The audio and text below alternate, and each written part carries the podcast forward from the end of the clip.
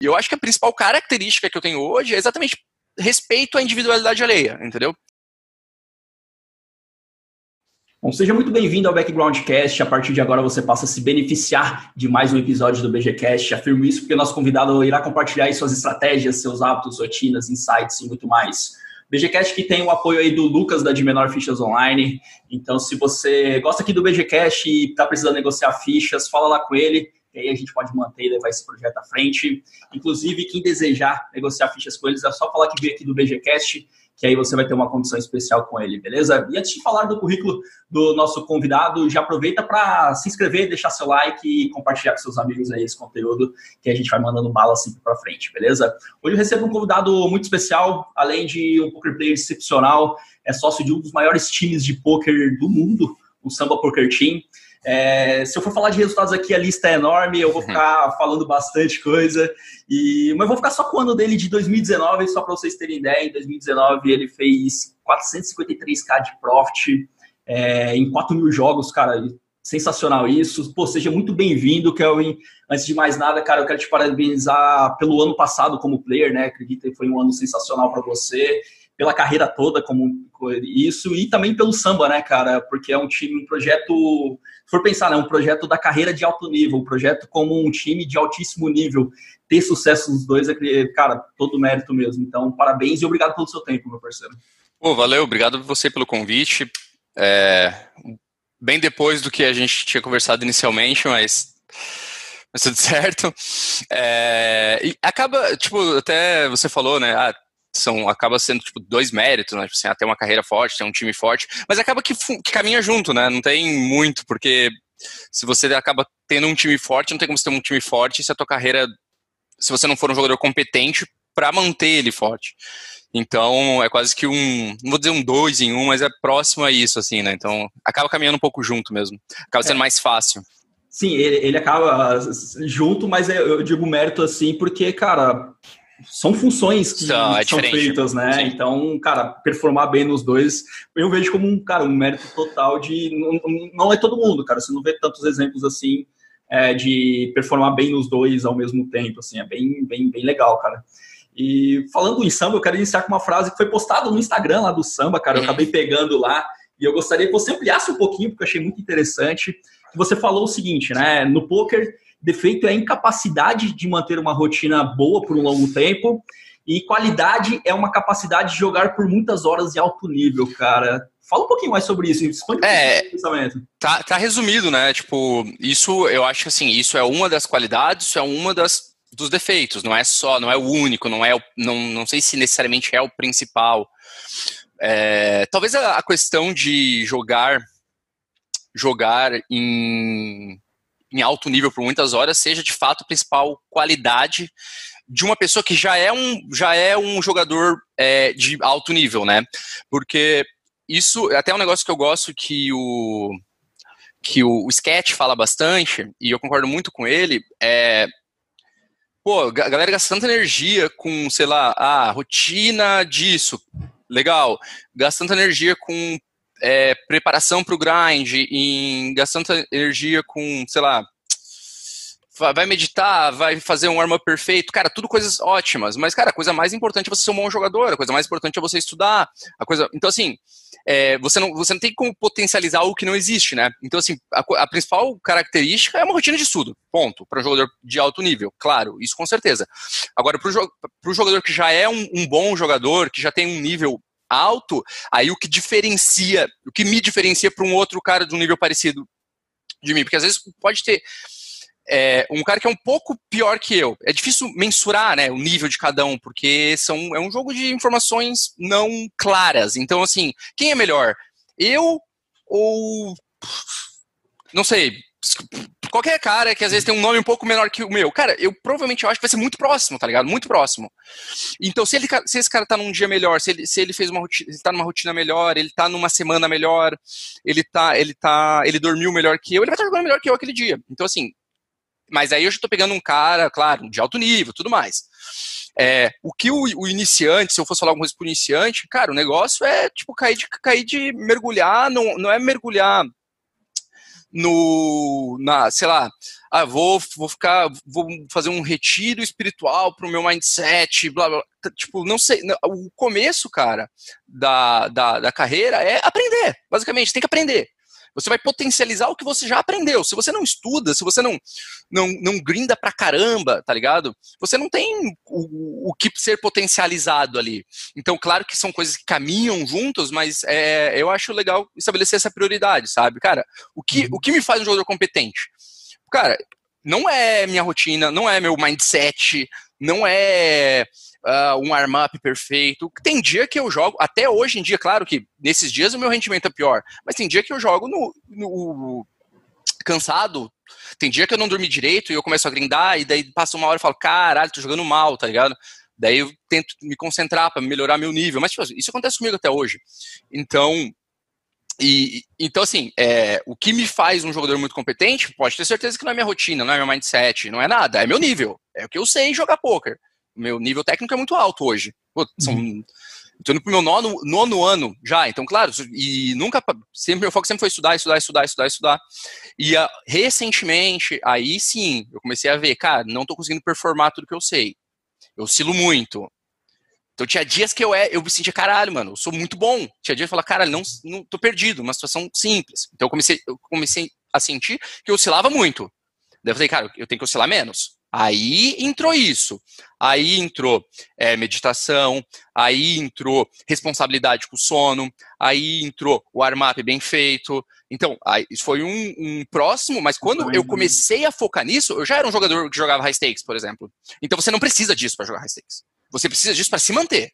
Você precisa uhum. disso para bater mesmo high stakes. Chegar no high stakes, você, você pode ser, tipo, ter uma rotina horrorosa, dormir mal, comer fast food todo dia e chegar lá, cara. A gente tem exemplos disso.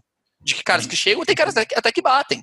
E tem e a gente tem, claro, exemplos você tem para qualquer coisa do mundo. Qualquer coisa que quiser, você acha um exemplo. Então, tem que é ser um pouco cauteloso. É né, cara? Eu, eu, sempre lembro do Shaldib quando fala ganhar no É, sim, sim. É, mas tipo assim, então, ele aprova que dá? Não, não acho que ele necessariamente aprova que dá, tanto que não tá dando mais. É, tá mas, do, mas deu durante bastante tempo. Deu, né? deu durante dá, bastante dá tempo, pra... claro. É, mas então, assim, é, tipo, ah, qual é a principal qualidade e tal? É porque essa, essa frase que foi postada no, no Instagram do Samba, é claro, né? Eles vão tentar pegar uma fase de efeito, um, então pegou ali claro, uma frase claro, ali e tal, tentou transformar. Por isso que eu queria que você. Isso, isso, isso, isso. Então, assim, não, é, não, necessariamente aquilo lá, de fato, eu falei aquilo lá, mas uhum. não, não, a minha intenção não era exatamente colocar como a principal ou, ou a, a única, não sei, né? Sim, legal. É, tem, uma, tem, tem uma fórmula que é de um, de um livro que chama O Jogo Interior do Tênis, que ele fala que performance é igual potencial menos interferência. Uhum. Mas não adianta eu lidar na interferência, que é isso que você está falando, meditar, fazer um monte de coisa, se eu não tenho um potencial para. Você vai potencializar vai ter, o quê, né? Não vai ter performance. Sim. É claro que isso é sempre o centro. É claro que se você manter os dois, conseguir de uma maneira legal. É, claro, aí você mais rápido. nível máximo. Pode, isso. Agora, tem muita gente. Porque eu falar, ah, cara, o que vai fazer eu ser um bom jogador é meditar. Já, já vieram me perguntar isso, porque eu trabalho com isso e eu falei, cara, não. Vai fazer é, é estudar e aplicar. Pode ser que uhum. você esteja estudando e não conseguindo aplicar. E talvez uhum. você colocar rotinas melhores, dormir bem, blá blá blá blá, uhum. ajude muito, né, cara? Então, cara, concordo total, faz total sentido isso. É, porque... é isso. Porque tem, tem gente falando que não, você tem que fazer, senão não, não vai dar certo. Tem, não, e, e eu tenho bem claro que é, todas as épocas que eu fico. É, fico sem beber, ah, vou ficar, sei lá, uma semana sem beber, vou ficar um mês sem beber. Toda, todas as vezes que isso acontece, a minha performance vai pra lua. Sempre, assim, não tem erro. Sempre vai pra lua. Então, claro que tudo tá inter...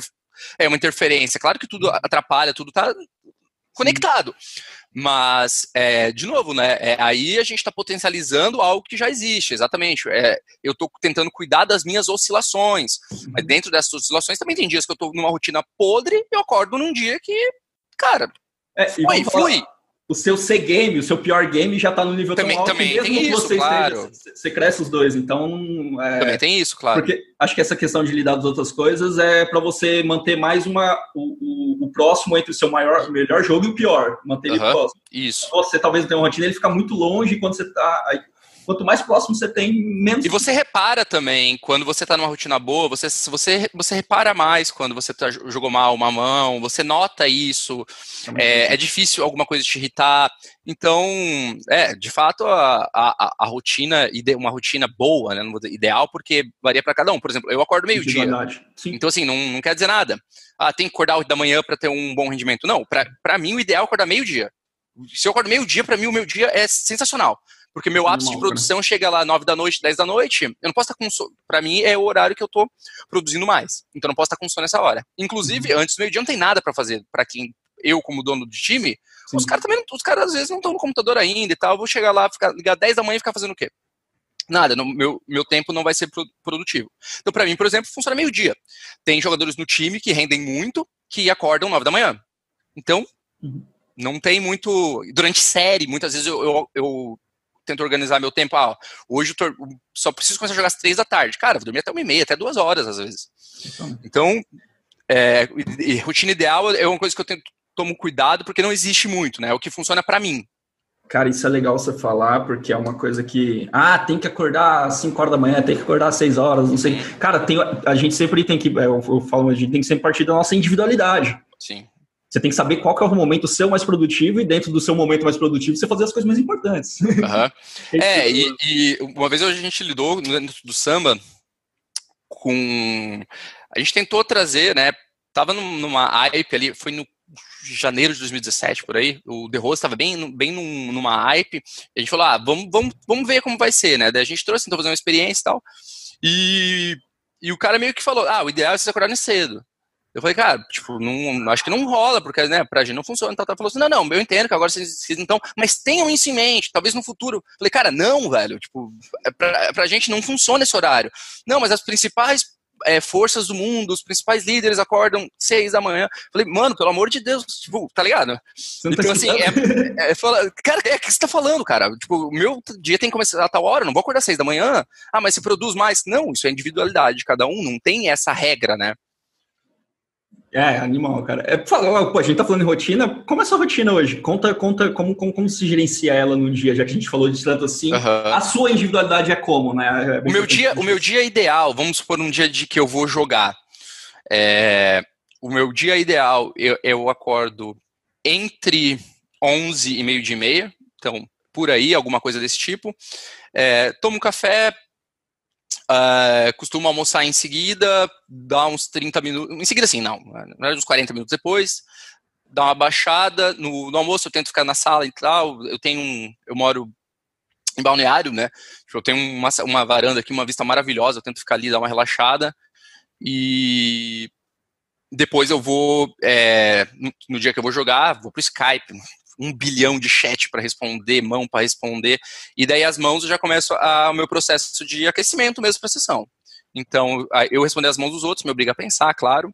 Eu vou, eu vou para as mãos que eu tenho marcadas para tirar as dúvidas, tento resolver elas. E daí eu tento ficar no, no, computador antes de começar a jogar cerca de entre 45 minutos e uma hora, me preparando para começar o, o grind. Daí, daí eu começo o grind. Normalmente, o o cenário ideal é algo como uma hora, duas horas depois que eu acordei. Então, dá tempo de eu fazer todas as minhas coisas. Muitos dias no domingo, por exemplo, eu já não almoço, que é um dia que é muito longo, então eu só tomo café e, tipo, é, vou comer alguma coisa muito leve, tipo, sei lá, 5, 6 horas da tarde, tento ficar em jejum, jogar em jejum quase o dia todo, comendo alguma coisa muito leve. No meio disso, daí vou jantar, sei lá, 11 da noite, meia-noite, por aí. Já durante a semana que é mais leve, a sessão é mais curta, aí já eu já costumo almoçar antes de jogar. Num dia que eu não jogo, que eu cuido só do time, aí é mais, aí é mais relaxado, porque é, eu venho pro computador, eu saio do computador, uh, eu vou treinar, então, tipo, eu machuquei meu joelho, eu tô dois meses e meio parado. Mas é, tô, voltei, hoje, inclusive, foi o meu primeiro dia que eu voltei a fazer personal, que eu posso fazer musculação de novo. É, mas antes disso, eu tava numa rotina, eu tentava treinar pelo menos três vezes por semana, sendo que uma delas joga futebol com os meninos que são aqui de Balneário, é, que é o meu dia off, é terça-feira, a gente dá os coaches pro time, é o dia que eu saio de casa, tá ligado? É o único dia que eu saio de casa praticamente. E sábado daí já com a mulher, fazer alguma coisa fora de casa e tal. Mas é o dia que eu vou lá, a gente faz um churrasco, joga futebol, toma uma cerveja, troca uma ideia, de que, que eu faço um, uma interação mais humana mesmo com outras pessoas, que no dia a dia a gente tem interação humana, né, mas não é físico, é tudo virtual. É... E, então, daí eu, faço, eu, eu, tento jogar futebol uma vez por semana, corro, eu gosto de correr, é... então eu tento correr uma vez por semana e fazer musculação de uma, duas vezes por semana. Isso, assim, seria quando eu tô num, numa rotina que, para mim, funciona melhor. Animal, cara. E você falou de time, falou essa questão de estar tá respondendo, um monte de chat e tudo mais. E tudo nisso, cara, você hoje é, acaba sendo um líder para um, um, líder, um exemplo para centenas de jogadores, que é o que o samba tem, né? Para você, o que, que, define ser um excelente líder, Kelvin? É, cara, foi, tipo, foi uma coisa que eu fui aprendendo muito fazendo errado, tá ligado? porque eu já lido com jogadores desde 2013. Eu saí do, do Sama no, em dezembro, acabou meu contrato, comecei a jogar sozinho, daí tive o primeiro jogador, segundo jogador, terceiro jogador, as coisas foram escalonando. É, e na época, imagina, a gente está falando de sete anos atrás, caralho. Sete anos atrás, então eu tinha 21 anos. É, inexperiente, inexperiente total, muito sem, sem saber exatamente é, lidar com pessoas, basicamente, a, o que naturalmente a gente faz é a projeção, né? Então, cara, tudo que eu falava pros eu tentava falar, mano, eu, eu faço assim, assim, assado, isso está fazendo errado, isso está fazendo errado. E, obviamente, e para mim funcionava, então óbvio que aquilo funciona. Na minha cabeça, né? Então, cara, rolou muito isso. Daí, tipo assim, ah, é, na, no que diz respeito à interação com outras pessoas também. Eu sou uma pessoa que você pode ser bem direto comigo bem objetivo. Eu prefiro assim, entendeu? Eu não me ofendo, cara, você pode me xingar, tipo, eu tô nem aí. Não, nada me, eu não me sinto atacado em momento algum. Então você pode ser muito direto comigo. Só que as pessoas, de forma geral, elas não são tão assim, elas são um pouco mais emotivas. E eu sempre fui muito, tipo assim, cara, que horrorosa, que, mano, o que, que, você acha que tá fazendo? Isso aqui é horrível. E a pessoa se sente ofendida. Só que a minha intenção não é, obviamente, porque eu permito que as pessoas falem assim comigo, e para mim aquilo não tem diferença nenhuma. É, as pessoas se sentem, pô, mas o, é, acho que você não gosta de mim, sempre é muito duro comigo. Tá? Eu falei, cara, uma coisa não tem absolutamente nada a ver com a outra. E, e ao longo do tempo, tomando também muito, muita patada de volta, né? Porque o cara que toma quer devolver. Só que daí rolava um pouco disso, às vezes eu tomava um susto. Cara, mas por que você tá chateado comigo, alguma coisa? Ah, você falou isso, você me xingou, ou sei lá, e muitas vezes eu de fato me expressava mal, então foi muito assim, aprendendo, tomando feedback negativo pra caralho, pra caralho. E ao longo do tempo você vai aprendendo, assim, eu fui aprendendo. E exatamente por, por eu permitir que as pessoas sejam diretas e objetivas comigo, é, cara, um feedback negativo, cara, tipo. Eu, muitas vezes eu acho que um feedback tá injusto porque o cara tá emocionado, sabe? Então, tipo, ele sentiu um negócio que não era bem aquilo que eu quis dizer. Talvez eu disse não, e me expressei mal. E o cara às vezes dá um, sei lá, perde totalmente controle, né? É, e, e sai da linha e acaba. É, até se ele tivesse alguma razão no que estava falando, perdendo totalmente a razão. Só que eu sempre lidei com isso de maneira bem racional. Tipo, caralho, se pá, eu me passei, porque eu tô fazendo esse cara se passar pra caralho comigo agora. Então, se pá. Então, assim, eu sempre tentei ser é, bastante autocrítico com relação a isso. E aí, pô, sete anos depois, a gente vai aprendendo. Claro que eu eu nunca tive um curso de liderança, eu nunca tive um curso como lidar com pessoas. Eu aprendi na prática de fato. Então hoje eu me sinto um líder dez vezes melhor, obviamente, um, uma referência muito melhor do que eu era antes, muito por conta do, de, da, da convivência. E eu acho que a principal característica que eu tenho hoje é exatamente respeito à individualidade alheia, entendeu? Eu consigo entender melhor, inclusive para não opinar. Fala assim, cara, não, ó, eu, para mim é assim, para você não sei, não quero opinar. Direto alguém me pede uma dica, eu falo, não quero te dar uma dica. Porque, ah, eu tô fazendo tal, tal coisa, tá funcionando, o que você acha? Fala, velho, não me sinto capaz de opinar. Então, sei lá, tenta falar com tal pessoa que tá num, num perfil parecido, eu não acho que eu sou capacitado para te ajudar nesse, nesse assunto, não prefiro não. E isso também foi uma coisa que foi aprendendo ao longo do tempo, né? Porque, meu, é, jovem, assim, todo mundo acha que sabe todas as coisas, né? Ou quer dar alguma resposta e tal. Então, isso também é uma coisa que foi amadurecendo, fui amadurecendo, fui aprendendo, com certeza está muito longe do ideal, Mas é, eu acho que a nossa convivência, o fato de lidar com o rendimento do, da outra pessoa, acaba acelerando muito esse processo de, de aprender a lidar mesmo com as pessoas, sabe? Porque você, tá, você vê quando o negócio falha, porque a pessoa. É, Trava, né? O rendimento dela é abaixo. Então, assim, você vê o que funciona, o que não funciona, o que funciona para uns não funciona para os outros. E. Então, assim, eu acho que a minha principal característica hoje, é, qualidade, eu diria que seria isso, e muito por, por aprender é, na prática mesmo. E teve algum momento, assim, alguma que te meio que virou essa. Porque, cara, é, é uma sutileza, né? Entender porque às vezes a gente, não sei, mas é, a gente pensa que a pessoa está entendendo com a nossa cabeça, né? É, é isso, é isso. Tem umas coisas que parece, pra, pra gente parece tão simples, mas é, porque você montou a linha de raciocínio para chegar numa conclusão, né? Para quem está recebendo a informação. E também, é, eu acho que isso hoje é algo que eu, que eu evolui muito, a minha capacidade de me expressar bem de conseguir transmitir a mensagem. Então isso eu, eu, com certeza evoluí muito. Inclusive é uma das coisas que mais me irrita nas outras pessoas, a incapacidade delas de se expressar bem, sabe?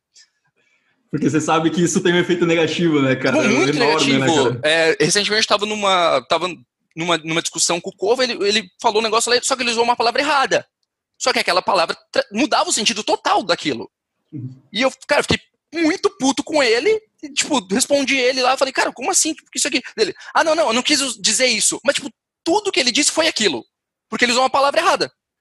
E, tipo, 10 minutos depois ele voltou, ah, não, não, não foi isso que eu quis dizer. Porra! Tá ligado? É, animal, animal, cara. E, pô, continuando ainda no samba, hoje tem uma proporção gigantesca no mercado, né, cara? Um, cara, em números, assim, de jogadores, de profit e tudo mais que eu vejo expulsar de vocês é, é absurdo. Queria saber, assim, cara, quando você começou ele, já nasceu com essa intenção? Você é um dos caras que fundou, você já tinha essa, essa ideia na cabeça lá, essa pretensão de tomar essa proporção toda? Ou foi uma coisa que foi acontecendo? Como, como... Não, foi acontecendo.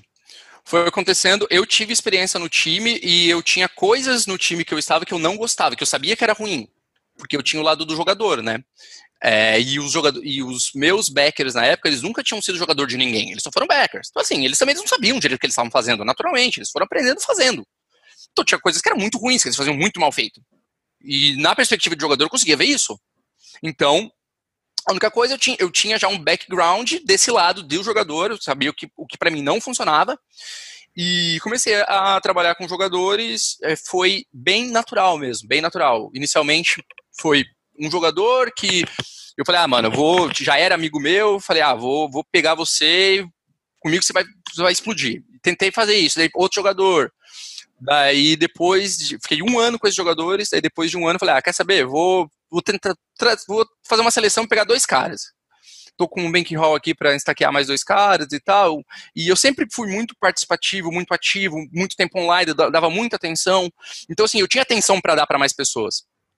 É, e claramente isso ia me render dinheiro, né? Então, coloquei mais dois jogadores uh, no, no, no, samba na época e assim eu fui levando. Depois teve o. Não lembro quem foi o próximo jogador, eu acho até que foi o, o Jean Marcel, falou, ah, tava num time lá, saiu, ele falou, ah, quero jogar pra você e tal, já me conhecia, ele falou, ah, beleza, vamos então, depois outro jogador, depois outro jogador. Foi assim, sendo um, meio que um de cada vez, até que de repente eu tinha, sei lá, 10 jogadores. E daí Eita! Cara, vai chover aqui, cara. Daí eu tinha 10 jogadores, daí eu convidei o, o Chevy pra, pra me ajudar, basicamente, com o time, ser, ser sócio. E na época, depois de um mês, a gente criou o Sama, né? Virou, teve esse nome que foi dado pelo Ragazzo, jogador nosso, que é jogador nosso hoje, já era jogador nosso na época. Ele deu essa ideia, gente, porque eu não queria nenhum nome semelhante ao poker, porque na época tinha já Steel Team, era Forbet, daí os times iam criando todos tentando pegar algum nome de referência do poker. Eu falei, cara, eu quero fazer diferente. Sem, no, sem nome de poker. E a ah, outra coisa que os outros times faziam na época era pegar, tipo assim, tinha um, um, um cabeça. Então era o sobrenome do cara, o time, tá ligado? Eu falei, cara, não quero, eu não quero, isso antes já do Chevy, eu falei, não quero associar a mim esse nome. Parece um negócio meio narcisista, eu não, não queria aquilo. É, tipo, não quero que o cara depois fale, ah, eu jogo pro Kerber Steam, tá ligado? Tipo, para chata, velho. Daí eu não queria nada disso, não queria nada associado ao poker, e, pô, samba, velho. Eu falei, cara, nome fenomenal, né? É um nome bonito, é um nome que, é, sei lá, soa bem. Daí a gente adquiriu ali e foi aos poucos mesmo. Foi, daí foi, ficou eu e o Chevy por, por um ano e meio, acho, juntos. E daí as coisas foram acontecendo. E que momento assim que você parou, tenta lembrar aí, que você falou, cara, tá tomando uma proporção enorme, isso daqui tem capacidade de, eu não sei se é uma pretensão de vocês de ser o maior time, o melhor time do mundo, uhum. alguma coisa desse sentido, mas que hora que deu essa chave? Porque deve ter girado, né? Acho, acho que você, ou não sei se girou ainda. É, é que, é que na verdade é? teve um, algo que aconteceu que mudou tudo. Uhum. Primeiro foi no, final, foi no final de 2016, eu acho que em setembro, não vou lembrar exatamente a data, acho que foi setembro, agosto ou setembro. Foi, foi no segundo semestre, a gente fez o convite, porque a gente já estava com os mesmos jogadores há muito tempo, eu e o Chevy. E a gente se colocava no lugar do jogador. Cara, por que, que eles vão renovar de novo com a gente, né? A gente até então era tinha Forbet muito lá em cima e o resto tentando ser o segundo lugar. Assim, era muito, é uma discrepância gigante o nosso time já ganhava muito dinheiro, já era muito lucrativo mesmo. Só que isso com é, 20 jogadores de time principal, mais uns 20 jogadores no, no sambinha, e a gente ia levando ali. Imagina, não, não tinha toda a organização, porque não, não carecia tanto de uma superestrutura para lidar. Você vai levando ali no dia a dia, ah, surgiu esse problema, resolvia, surgiu outro problema, resolvia. É, não tinha uma necessidade de ter uma estrutura que cobrisse tudo, sabe? Que andasse sozinho. De fato, sem a gente, nada iria andar, mas a gente estava todos os dias. A gente convidou o Kova, que estava explodindo na época, tá até hoje, é, para ser nosso sócio e tal. Seria um nome, né, que elevaria muito o nível do time. E a gente fez o convite para ele, ele aceitou. E daí no final desse ano mesmo, o Hélio veio falar com a gente que ele tinha uma sociedade e estava se tava rompendo aquela sociedade, ele tinha o time dele, era um time razoavelmente grande também, e se a gente interesse juntar. Daí o Samba absorveria o time dele, que era o copo de neve da época.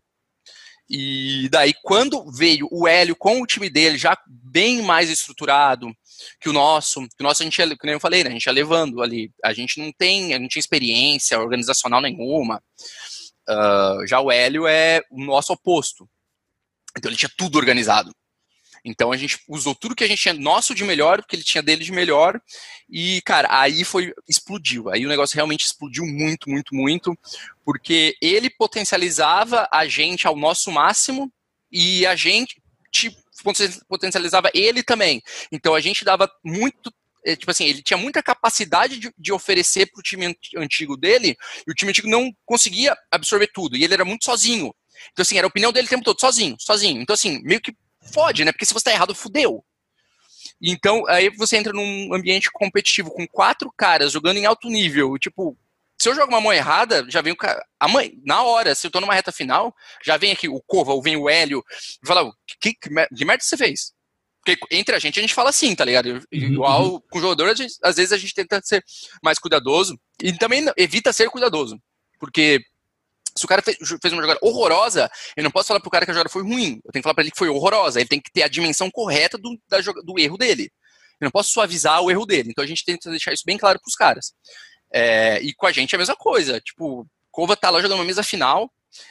Essa semana mesmo rolou. Ele, ele tava numa mesa semi lá. Eu falei, mano, que bosta que você fez, mano? Por que você fez isso? Ele vai lá e explica, ele fala, ah, fiz merda, né? É, viajei aqui, não sei o que. Ah, beleza, então. Mas isso é bom, porque isso, tipo, se eu cometo um erro, às vezes eu nem sei alerta, se é um erro. Né? Não, te mantém alerta e te mantém. Alguém tá te julgando o tempo todo. Ótimo, coisa maravilhosa, né? Porque os meus jogadores, às vezes, eles não vão se sentir confortável de ver uma jogada ruim em mim e vir me falar, ó, oh, acho, acho que essa jogada é ruim. Agora, os caras não estão nem aí, eles se sentem confortáveis de vir me apontar meus erros o tempo todo. E a melhor maneira de você evoluir é ter teus erros apontados. Então, nós quatro evoluímos muito como jogadores, porque a gente não tem é, é, papas à língua para falar um com o outro, ou para criticar um ao outro. Então, a gente é bem, bem forte mesmo no tratamento diário entre a gente. E, e aí aconteceu que o, a, o nosso nível elevou muito, consequentemente o nível dos jogadores elevou muito, porque daí se o cara chegava para mim e falava, ah, o L mandou fazer isso, e eu, eu olhava aqui e falava, mano, o Hélio falou merda, não é assim, vou falar com ele. Ia lá, falava com o Hélio, e podia rolar o Hélio me convencer. Daí eu voltava a falar, não, não, o Hélio tava certo, mas eu aprendi algo agora. Eu já posso ir lá falar para 10 caras que eu tinha dado uma aula de outra coisa. Falar, ó, oh, cara, aquela aula que eu tava errado, na verdade. É assim, assim, assado. Ou vice-versa. Então o que aconteceu? O nível do time explodiu, porque não, não, não era. Eu não conseguia falar algo errado e passar batido. Alguém ia ver que estava errado. Então a informação estava sempre sendo analisada por um outro head coach e criticada por um outro head coach. Então era como se fosse um filtro, sabe? Tudo filtrado o tempo todo. Então o nível do time elevou demais também. E, e foi ali que, tipo, foi o começo disso, né? Foi o começo do, do nível dos nossos jogadores subirem muito e tudo mais. Então aí foi o, o o ponto de, de, mudança foi exatamente esse, nesse período ali de quatro meses. Primeira entrada do Cova, que não teve o impacto que o Hélio teve, por, por, uma questão realmente daí de estrutura, de organização, e também porque o Hélio vem de um outro background diferente do, do Cova, então os, todas as partes conseguiram se potencializar. Cara, animal, eu olhando agora de fora pelo que você falou, totalmente força do, do time, do negócio, e eu queria saber é, é essa questão dessa relação que você tem com os outros sócios, essa questão do. Você acha que a grande diferença é essa sinceridade que tem entre vocês em, em todos os quesitos ali de, cara, bater na hora que tem que bater realmente e fazer. E todos são abertos, como você também, de receber crítica nessa proporção. Como que é essa relação de vocês? Porque eu acho que tá muito aí o segredo do sucesso de vocês é, olhando por fora, né? Eu, eu não sei, assim, as pessoas não. Eu também não. Eu não gosto quando alguém vem falar alguma merda pra mim, tá ligado? Ah, você fez merda, ah, você falou errado, ou ah, tipo, eu também fico, ah, caralho, ele tá errado, sabe? Uhum. Primeira reação, assim, né? É, óbvio. Primeira reação é, não, vai se fuder você. É... Só que todos nós, a gente te... e a gente cobra muito a, auto, a autocrítica, entendeu? Mesmo que na hora a pessoa ache ruim. E, e, muitas vezes acha ruim na hora mesmo. E rola muito embate, a gente se pega toda hora no chat, mas, tipo assim, é profissional o negócio, entendeu? Então, a partir do negócio que algo sai e meu, a gente lida numa pressão sinistra todos os dias. Então sai, cara. Às vezes a gente se xinga. O, o e o Cova são meus melhores amigos faz muito tempo. Cara, já teve semanas de não falar com nenhum deles. Tava putaço, passou, voltou, conversou. Tá tudo bem, desculpa. Quem. Normalmente tem uma parte que tá errada, né? E, e todas, as, e todas as vezes que aconteceu da minha parte, eu fui lá pedir desculpa, da parte deles a mesma coisa, então se resolve. Porque exatamente que rola essa autocrítica, né? Essa, pô, será que eu me passei? Será que eu tava certo? Será que eu tô. Será que eu não. Porque tem, às vezes que eu me sinto fácil que eu tô sendo hater. Falo, cara, parece que tudo, sei lá, um exemplo é, hipotético, que o Chevy fala, parece que eu tô hateando. Eu falo, cara, será que eu tô hateando o Chevy? Daí eu começo a fazer uma reflexão. Cada mensagem dele que eu acho ruim. Será que ele tá certo? Será que ele tá. Daí eu fazer essa reflexão. E é tipo fase, tá ligado? Porque, sei lá, rolou uma, alguma coisa lá que eu não gostei, ou rolou duas tretas seguidas com ele, e agora parece que eu tô caçando problema em tudo. E o que eu acho que faz funcionar é isso, é tipo ficar refletindo, cara, será que eu tô me passando? Será que eu tô certo? Vou conversar com ele, sabe? sabe tá ligado? Tipo, vamos conversar, porque conversar você vai resolver qualquer coisa. Então vamos conversar tá, deu problema, tipo, explodiu, passou do limite, vai lá, conversa, beleza, tenta achar onde aconteceu aquilo, por que aconteceu aquilo, para que não volte a acontecer depois. Animal, cara, animal. E acho que tá aí o segredo todo essa. Se, se, os quatro têm essa característica, todo mundo evolui, né, cara? É. é muito animal, né? É, a gente foi evoluindo, a gente foi aprendendo a, a desenvolver essa característica exatamente porque o cenário pedia. Porque, e aí? Não, não tô mais satisfeito beleza, não, esse ambiente tá muito foda, todo mundo tá muito ríspido, é, tô sentindo muita pressão, vou sair. Pô, beleza, você vai sair, você vai abdicar de uma grana fodida todo mês, cara. E aí, você vai sair ou você vai aprender a lidar com isso, tá ligado? Então, assim, não era que todos tinham essa característica.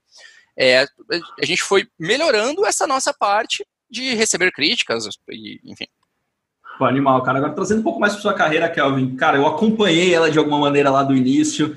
É, eu acho que eu te falei, como bom São Paulino, eu já me identificava por isso. Você jogava muito com, com, com, com o Nick, com a camisa do tricolor e tudo mais. Uhum, sim. entrar nesse assunto. Hoje em dia eu evito usar.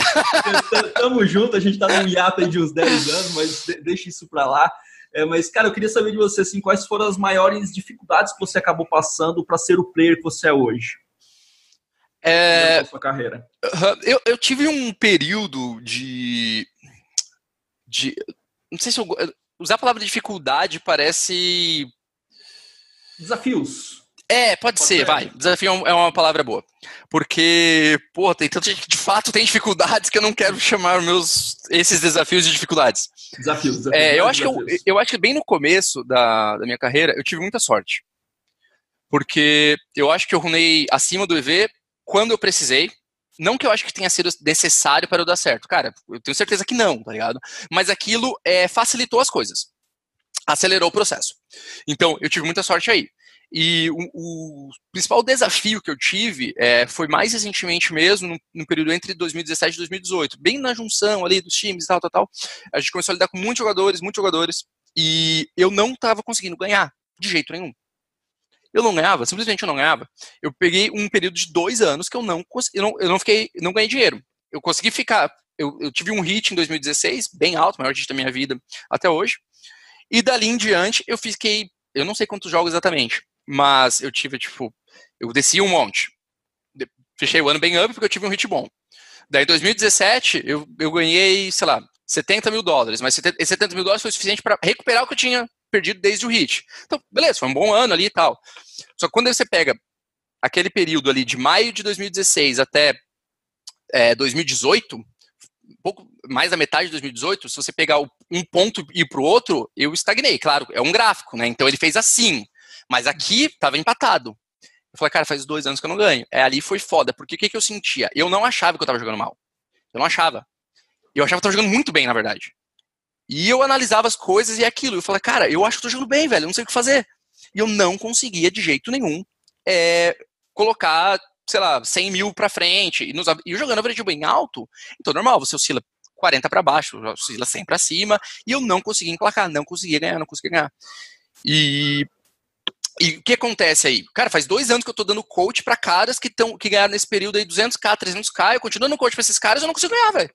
E aí começou, tipo, aquilo, será que, será que eu tô jogando bem mesmo? Só que isso já é quase que se sabotando, porque na hora que eu ia fazer uma análise de fato, ou analisava as coisas puramente, de maneira lúcida, eu falava, cara, eu tô jogando bem. Chegava nessa conclusão.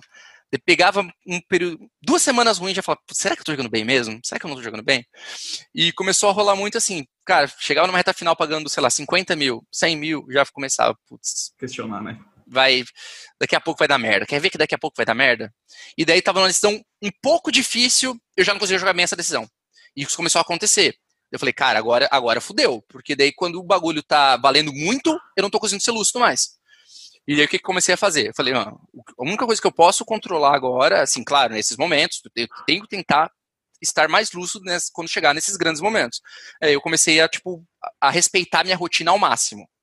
Eu não grindava sem treinar.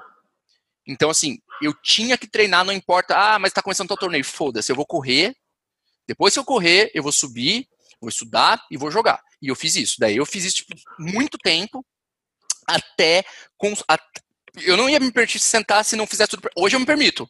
Porque hoje eu tô numa uma reta final lá, é, eu tô leve, tô foda-se, eu vou tomar a melhor jogada. Antes eu não tinha essa, essa certeza que a hora que chegasse lá, minha cabeça tá boa. Então eu queria preparar ela o máximo que eu conseguia antes de começar a jogar. Tanto que o, o, o dia que eu rito, eu ganhei um torneio que deu 70 mil dólares, que eu só vi todo dar um swing que eu tava na, na época, desde o, o ápice do meu gráfico, depois de dois anos e pouco. É, era um domingo, eu acordei uma e pouco da tarde, pô, domingo, cara, você tem que. Tem que não, né? Mas o ideal é começar a jogar ali duas da tarde, no máximo, tá ligado?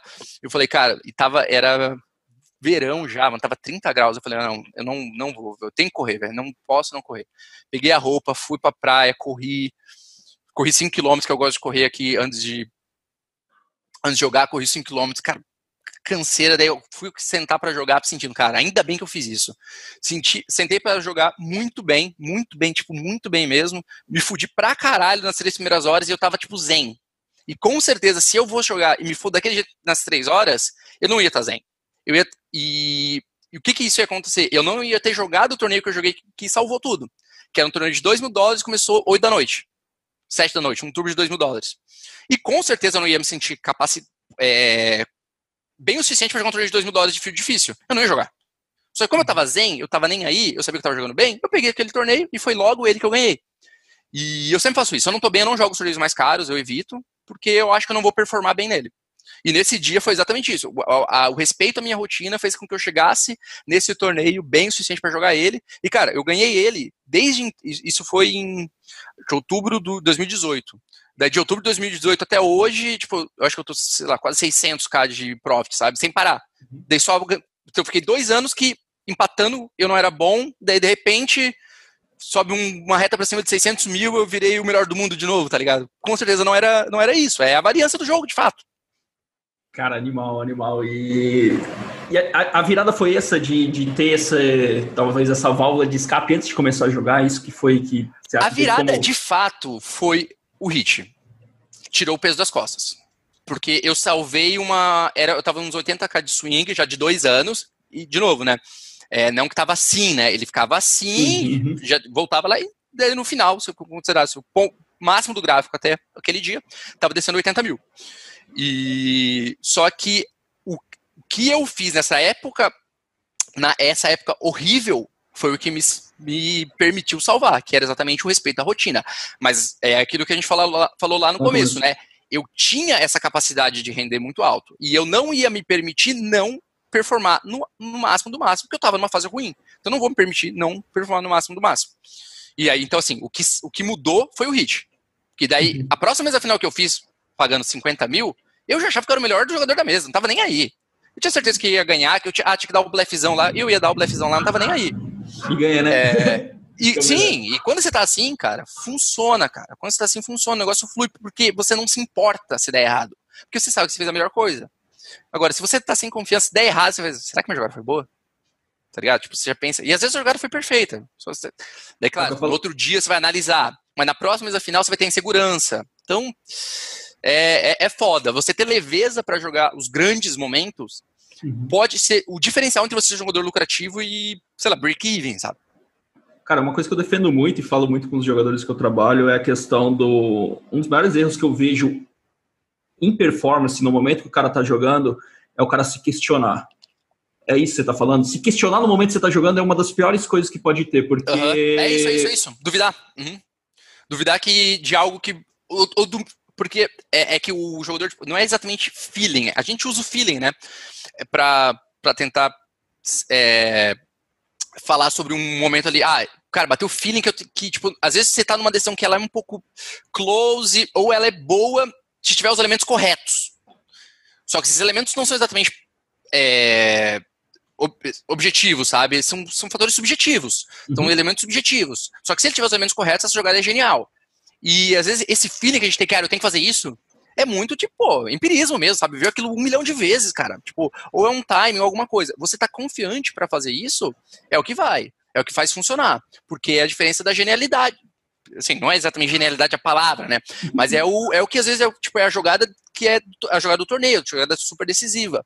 E é uma jogada, às vezes, muitas vezes, muito arriscada. Essas super jogadas são sempre jogadas muito arriscadas e com elementos muito subjetivos.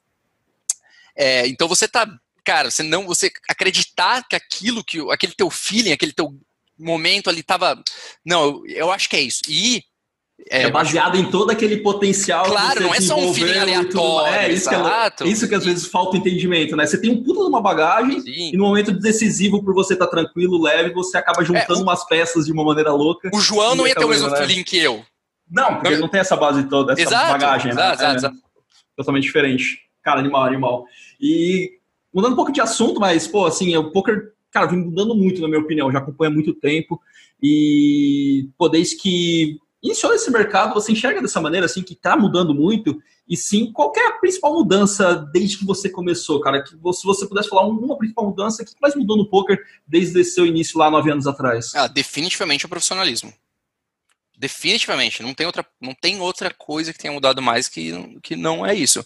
E é, e é natural, né? Porque você imagina um monte de é, moleque, um marmanjo, indisciplinado pra caralho, ganhando dinheiro pra caralho. Então, óbvio que não vai ser assim pra sempre. Então, assim, por aí, tem algo aí pra eu fazer. Se esses caras estão desse jeito ganhando pra caralho, eu vou estudar, vou ser mais de boa, vou ser mais comedido e vou ganhar pra. Sim, é, vai mesmo. Então Esse vai... era o cenário de 2010, né? 2011. É, 2011, exato. Né? Então o que mudou foi isso, profissionalismo. Cara, hoje em dia jogar, jogar assim, os torneios difíceis é uma pica, cara. É, um, é foda. Você sempre contra um cara que você. Às vezes um cara que você nunca viu na vida e com um ano de estudo pra caralho, o cara se entrega ali, o cara tá melhor que você. Tá ligado? Então, assim, é, tá muito foda. Realmente o nível tá muito alto. E eu, eu me olhando para trás, eu lembro que quando eu ganhava, já ganhava bem em 2012, 2013, cara, eu era horroroso, tá ligado? Uhum. perto do, que eu, do nível que eu sou hoje. Claro, para a época era bom o suficiente.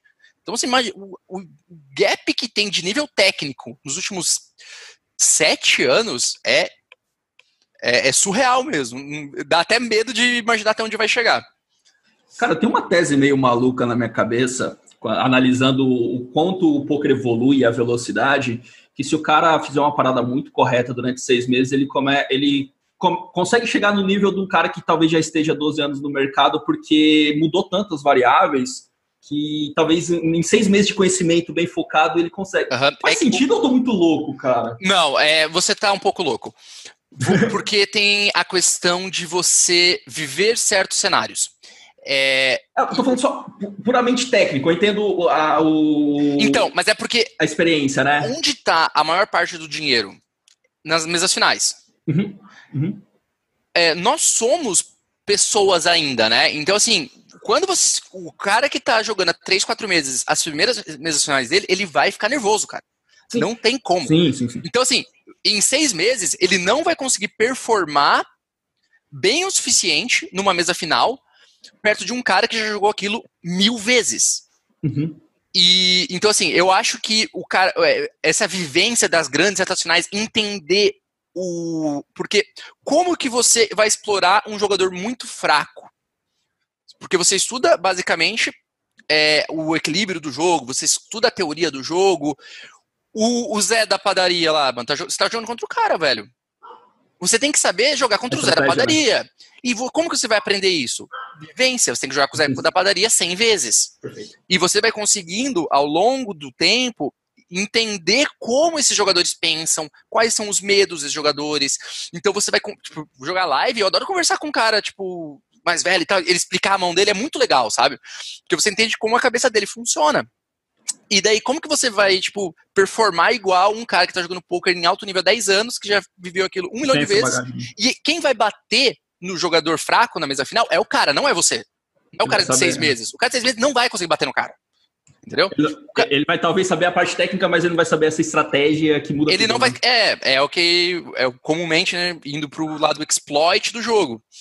É, que é, se você saber jogar contra o cara que é ruim, é quem paga as contas de todo mundo? É o cara que perde, não é o cara que ganha. Certo? Cara, que tesão ouvir isso, velho, porque eu acho que muita gente esquece disso. É, então, você vai ganhar dinheiro do cara que é ruim? Claro, você ganha dinheiro do cara que é pior, que é bom e pior que você também. O cara ganha dinheiro de outras pessoas, você ganha dinheiro dele, beleza. Mas quem tá pagando a conta no fim é o cara ruim. Ela pode passar na mão de outras pessoas antes e tudo mais, e claro, é importante saber se defender, mas, cara, tem que saber jogar bem contra o cara fraco, né? E o cara com seis meses não vai conseguir. E não igual o outro cara. Agora, o cara, agora, ah, o cara pode em seis meses. Né, não, não, do zero não tem como, esquece, impossível.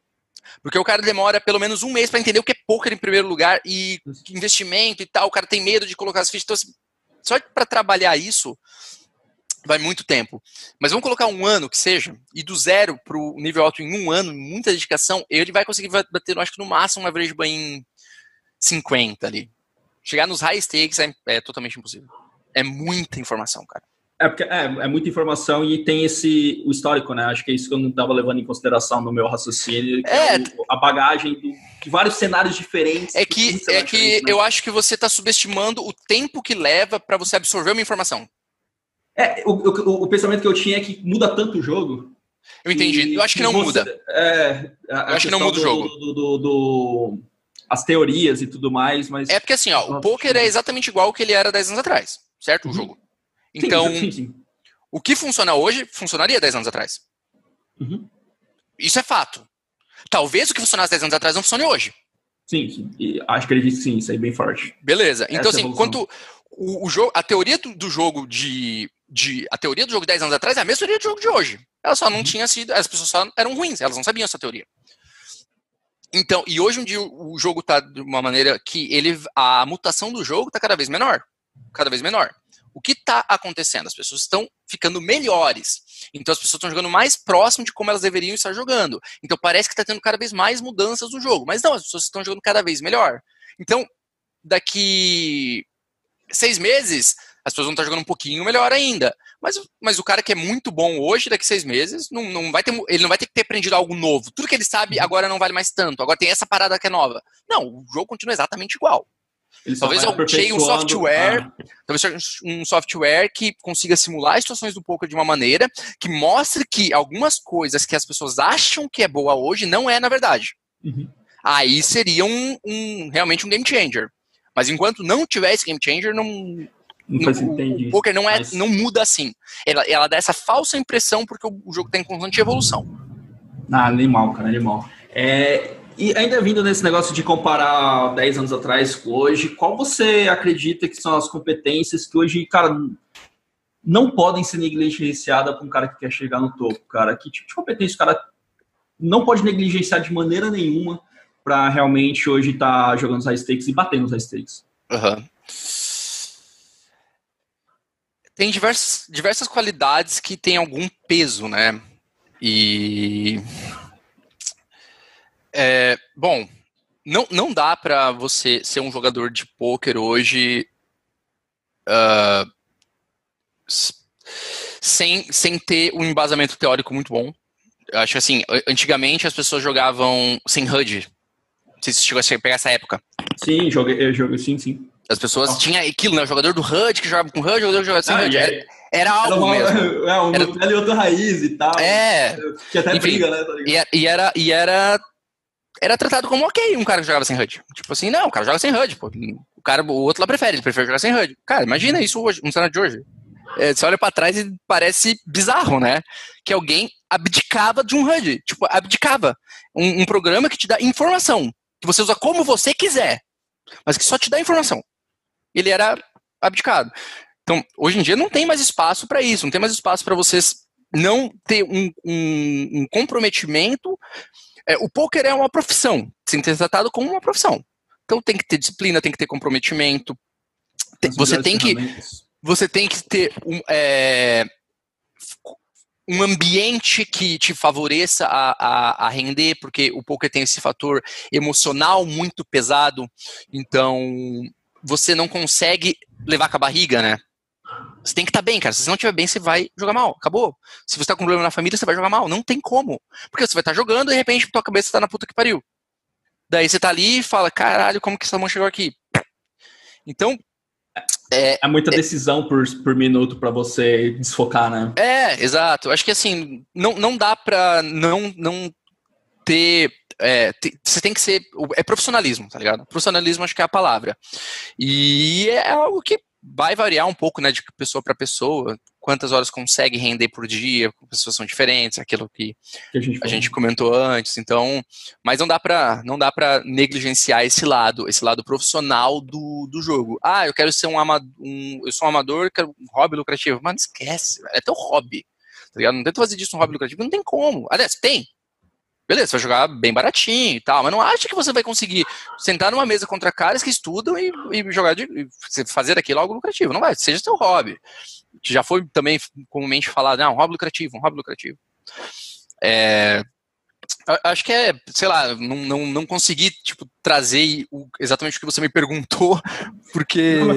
Faz total sentido, faz total sentido. É a questão do, do profissional, de ser levado mais a sério que talvez seja, né? É, eu acho que hoje em dia, hoje em dia você olha para os jogadores de destaque, mano, você vê profissionalismo, né? Tipo, você, você não vê um, o cara que tá lá. Você, o que, que você tem? Você tem os foguetes. Que você sabe que uma hora vai cair. Tá ligado? Então, assim, aí você olha quem tá no topo há muito tempo já, três anos ali jogando high stakes. Você olha, olha para as pessoas, você vai achar uns 20 jogadores no Brasil hoje. Não sei se tem mais que 20. Cara, tudo cara profissional, disciplinado, que estuda pra caralho, que se dedica pra caralho, com histórico positivo, tipo, é isso, mano. Então é. Não tem como se manter num ambiente tão competitivo sem entregar pelo menos tanto quanto todo mundo tá entregando. Você acha que as pessoas preguiçosas pegam um exemplo desse foguete para ser. Pra... Claro. Você entendeu, né? Claro. É o que eu falei. Exemplo, exemplo tem para tudo, cara. Você vai ter um cara que, é, que joga drogado, bêbado e ganha dinheiro mas vai parar. Por quê? Porque esse cara ganhou por seis meses, variância total, beleza? E o que eu falei, emocional, o cara tá muito confiante. O cara tá super confiante, o cara joga melhor mesmo, cara, porque o cara não tem medo de fazer as jogadas. Daí vai vir, só que depois esse vai vir outro foguete, depois vai vir outro. Vai, vai, vai trocando. Aí vai pegando foguete, foguete e falar. Ah, exato, exato, exato. É. isso é, é, muito louco, isso, cara. Cara, e ainda um pouco nessa linha também, que você já deve ter visto muita carreira parar ou paralisar ao longo desse todo o tempo. E de maneira geral, não sei se tem essa conexão, mas é, por que isso acontece tanto no poker, cara? Você tem alguma coisa que você enxerga assim que acaba sendo determinante para o cara, às vezes, desistir, parar e não conseguir chegar, talvez? Gente que quer, às vezes, chegar, né? Eu nem vou entrar nesse, nesse perfil do foguete que a gente falou, mas talvez, uhum. cara, sim, pô, só deve acontecer todo momento. Toda mas, hora, claro. Cara. É difícil, né, cara? É isso, basicamente. É um ambiente muito competitivo, é, nem todo mundo tem as características necessárias para conseguir entregar entregar o que o poker pede.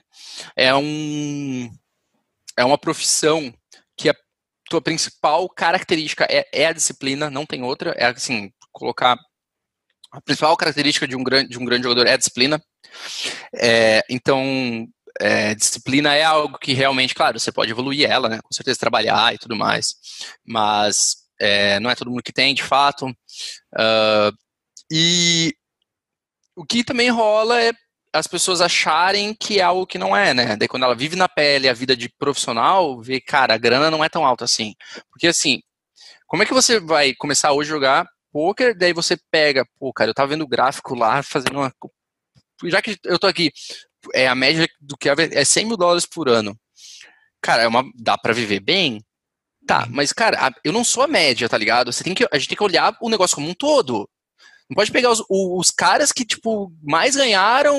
1% então, da parada e falar. E achar que é. Dá, não, dá pra chegar. Claro que dá pra chegar dá, lá, cara. Sim. Tipo, eu, eu não me acho mais inteligente que ninguém, mas ninguém mesmo. Pelo contrário, normalmente eu acho que eu, eu sou é, abaixo da média, tá ligado? Em vários grupos que eu estou. Então, assim, eu tenho, eu tenho outras características que são muito boas para mim. É, então, assim, dá para chegar. E, claro, é difícil pra caralho, tem que trabalhar pra caralho. Óbvio, tudo, qualquer coisa, né? É mais do mesmo isso. É mais. Todo mundo sabe disso. Agora, qual é a média? Quanto que média ganha um jogador profissional de poker? É suficiente para essa pessoa? Ganhar 4 mil reais por mês? Sabe? vai pagar as contas, não vai pagar as contas. Às vezes a pessoa vai para o outro lado, ah, não, vou fazer uma faculdade aqui, fazer isso, tal, tal, tal. Nem gosto tanto assim, rola isso, rola, rola jogador tentando, que nem gosta tanto assim do jogo. E é difícil, né, você se entregar por algo que você não tem, não tem que, tipo, joga uma mão, você ficou em dúvida. Pô, será que eu deveria ter apostado esse River ou não? Ah, não sei. Ah, beleza, vou lá ver TV. tá ligado? Tipo, cara, se eu vejo um negócio que eu não sei, a mão tá ali, eu tenho que resolver aquela porra, velho. Então, e isso é gostar do jogo, tá ligado? Porque quem não gosta não tá muito ligando. Então, tipo assim, então rola um pouco disso. O cara que não gosta, tenta porque é uma rotina que parece interessante, o dinheiro parece bom, mas não gosta tanto assim e tudo mais. E tudo bem não gostar, né? Tipo, tá certo, não, né? às vezes o cara gosta do poker, né? Mas não gosta da profissão poker do que vem junto com, é. com, chegar lá, né? Faz total diferença. Cara, vamos dizer assim, entrei no samba, eu não sei se é o cara que entra já tem conversa com você, mas independente uhum. disso, qual o primeiro ensinamento que o Kelvin passa pro cara que entrou no samba hoje, sendo um jogador iniciante, um jogador experiente, qual a primeira coisa que você pode falar, cara? É, o que eu mais tento falar para a galera, eu, eu tenho, eu converso com, a gente tem mais de 300 jogadores e é claro que eu não sou ativo em todos os chats, eu sou ativo em todos os chats dos, dos jogadores do samba, que são 80 mais ou menos. Lá, sim, eu sou ativo em todos os chats, leio todos os chats, respondo tudo que eu tenho que responder. E em vários dos jogadores dos sambinhas também. Mas é algo mais pontual que vai surgindo ali, eu tô normalmente ali. Às vezes também, às vezes, uma entrevista, né? Porque o cara, quem, a gente tem as pessoas que fazem entrevista, ah, você vai trabalhar num sambinha e tal. E faz, às vezes faz, o cara tá em dúvida, faz diferença eu chegar lá, trocar uma ideia com o cara. Isso sim, então eu tento eu, eu participo, sim, todos os jogadores do samba, sambinha, tem é, canal aberto comigo via Skype, pode mandar mensagem a qualquer momento, qualquer hora, não tem problema, eu vou responder. Uh, o que eu tento passar para os jogadores que entram no samba, a gente já pensando nos jogadores de samba de fato, que eu de fato converso ali, é para os caras é, demandarem, velho. Os caras, porque os que mais roda, tipo assim, eu tenho 80 jogadores a maioria não demanda, tá ligado? Tipo, os caras estão lá, os caras têm os head coaches lá disponíveis para ele a qualquer momento, toda hora do dia. Claro, não vai responder imediatamente, mas todo mundo é respondido muito rápido.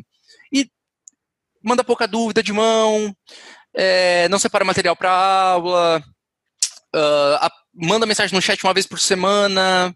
Tipo, é isso, cara. Você quer estar num ambiente que tem pessoas capazes de te ensinar, de te ajudar? Demande dessas pessoas. Afinal, elas estão ali para isso, né? É o que eu tento falar para os caras. Demande das pessoas que estão ali para trabalhando com você. Não ah, acho que, tipo, tá fazendo um favor, tá ligado? Não, mano, é uma troca a parada. E todo mundo cresce, né, cara? Sim, sim, exato, ainda tem isso. É muito louco isso. Kelvin, quais pessoas mais te inspiram, velho? Nossa, aí Uh... Três, vai para facilitar. Hã? Três nomes para facilitar. É, é, é, porque, tipo, inspiração é muito de, de áreas diferentes, né? É difícil. Depende, tipo assim, ah, quem, quem são as pessoas que. Você está falando de, no poker, necessariamente? De maneira geral, não precisa ser é, só no eu, poker. Eu, eu Às vezes eu busco inspirações fora, tá tudo certo. Se for dentro do poker, legal, se for fora, mas pessoas que te inspiram. Você olha pra pessoa e fala, cara, eu preciso ser melhor, eu preciso fazer alguma coisa, aquela, aquela, aquela sede assim, pessoas que, que te ajudem a. É, eu, eu, eu gosto exemplo, né? de, de, de, biografias, né? Porque, claro que toda biografia ela é contada de uma maneira para ser maravilhosa, é, para transformar o, o, personagem num grande herói. É, mas eu, eu, eu, eu, eu, me, eu gosto bastante de ler biografias porque, é, principalmente quando é de fato tem a participação ali da pessoa mais, mais próxima, é, exatamente para isso, pegar tipo assim o, o, o, lado do de quem viveu as coisas na pele e tal, como pensou. Eu gosto muito de, dessa parte de tipo, o cara explicando como estava a cabeça dele naquele momento, naquela época. Essas paradas eu acho muito, muito legal. Porque é fácil, é fácil a gente ter empatia daí, né? Tipo, se colocar na uhum. posição e tudo mais, ver as, as angústias, os medos, todas essas, essas coisas. E é, uma biografia que eu achei, pô, pra mim foi muito legal e aprendi até essa grande admiração foi, foi a do Nadal, que, pô, muito legal mesmo, muito legal, é, é muito boa de ler tipo, irada mesmo.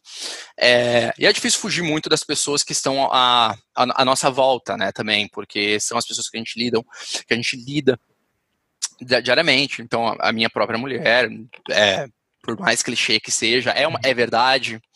É, até porque se não fosse, talvez eu não estivesse né, com, com ela, já estou junto há seis anos quase, então, sim, é, é por mais que ele que seja, é, é verdade. E, e aí eu não, também pegar a imagem não, não de uma pessoa, mas de um grupo de pessoas que são meus sócios, são as pessoas que estão ali, que tipo, é, pessoas que, que sucederam e que são ótimos exemplos para mim no, no, dia a dia, porque são pessoas que estão é, se provando no dia a dia, e todos eles se provam no dia a dia há muito tempo já, são jogadores muito longínquos no jogo. É, então eu pegaria a imagem assim. É, não de uma pessoa daí, mas de um. Mas, show, cara. E cite três livros aí que mudaram sua vida, que pode ajudar a galera que tá ouvindo aí. A gente falou da, você falou da biografia do Nadal, mas livros ou conteúdos que, que mudaram e que realmente fica de indicação aí pra galera que tá É, eu acho que todo jogador de poker tem que ler The Mental Game of Poker. Tipo, é mandatório. Acho que esse livro é, é, é muito importante. Uh, aí eu, eu, vou, vou continuar na biografia do Nadal, porque indo para outro lado daí, né, algo fora, e tem um livro muito bom também, que foi o Cova que me indicou e eu li, é, é muito, muito fenomenal mesmo, é The Art of Learning. Que é muito bacana, é sobre disciplina, sobre um monte de coisas que a gente vive como jogador de poker, né? Então, fiquei com esses três. Show, cara. E quem você gostaria de escutar aqui no BGCast que eu fizesse esse tipo de pergunta para ela? Quem poderia ser um próximo convidado aí? Cara, eu acho que uma pessoa que daria uma, uma entrevista bem massa seria o, o Chevu. Ele é um jogador bem. É, é, engraçado porque, tipo, de nós três, de nós quatro, ele é, ele é o cara que tem o maior profit. E todo mundo deve imaginar que é o contrário.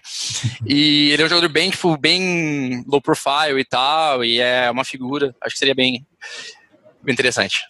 Que pergunta que eu deveria fazer para ele, Calvin? Rapaz. É que ele é muito amigo meu, então eu preciso pensar em alguma. Que pergunta eu devia fazer para ele? Não pode faltar aquela pergunta assim, cara, isso aqui você tem que perguntar pro Chevou, porque vai gerar muito valor pro pessoal. Ah, não, mas eu teria que ir mais pro lado da sacana, pra sacanear ele.